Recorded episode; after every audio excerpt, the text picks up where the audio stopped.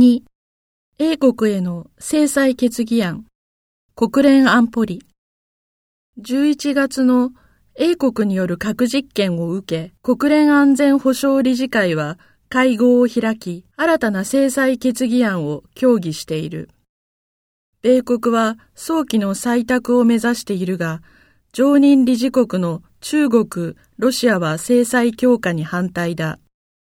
両国が拒否権を行使し、決議案が否決される可能性もある。